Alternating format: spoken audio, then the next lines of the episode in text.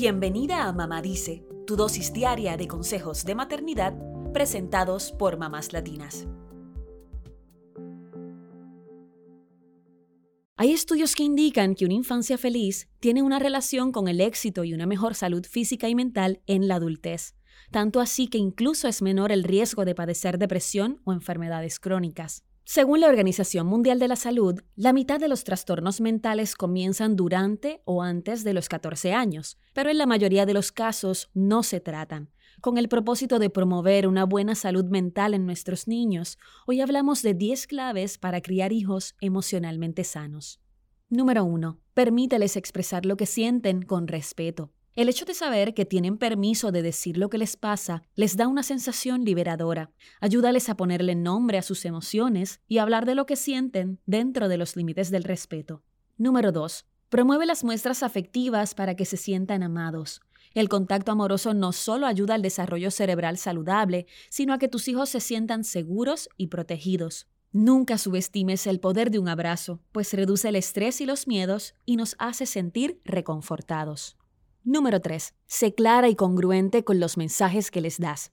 Si primero les sonríes y los abrazas y a los cinco minutos les gritas muy enojada, los confundes emocionalmente. Tus hijos no sabrán si pueden confiar en tus estados de ánimo porque les envías mensajes contradictorios. Es mejor que si estás enojada, se lo dejes saber a tus hijos, pero con amor y sin desquitarte con ellos. Número 4. Evita tener discusiones con tu pareja frente a tus hijos. Intenta resolver esos problemas de pareja a puerta cerrada para evitar que tus hijos se asusten o se estresen.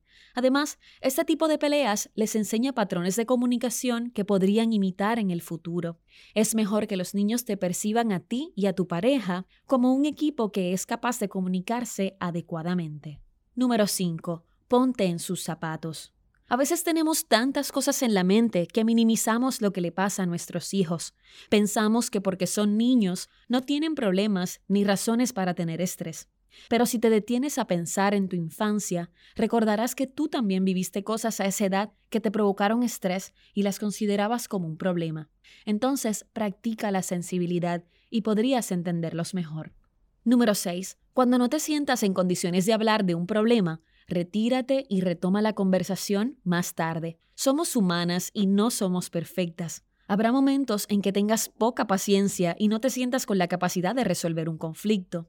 Es válido necesitar una pausa para reflexionar y evitar estallar. Además, te permite ser congruente con lo que le quieres enseñar a tus hijos. Número 7. No ignores las señales de que algo no está bien, aunque parezca insignificante. Si tu hijo empieza a comportarse diferente, a morderse las uñas, por ejemplo, o a tener berrinches constantes, quizás algo le está produciendo ansiedad. Pregunta en la escuela, obsérvalo y consulta con un especialista si ves que algo se sale de control. Número 8. Déjalos que tomen pequeñas decisiones. Esto les permite sentirse escuchados y saber que sus opiniones son valiosas.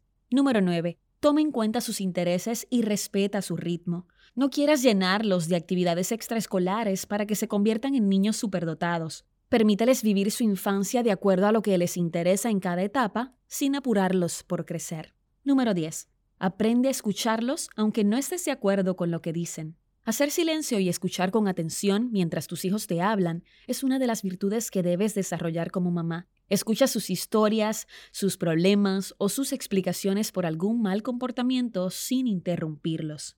Esto no los exime de vivir las consecuencias de sus actos, pero les deja saber que te importa lo que tengan que decir y que los apoyas. Eso es todo por hoy. Acompáñanos mañana con más consejitos aquí en Mamá Dice y síguenos en mamáslatinas.com, Mamás Latinas en Instagram y Facebook y Mamás Latinas USA en Twitter.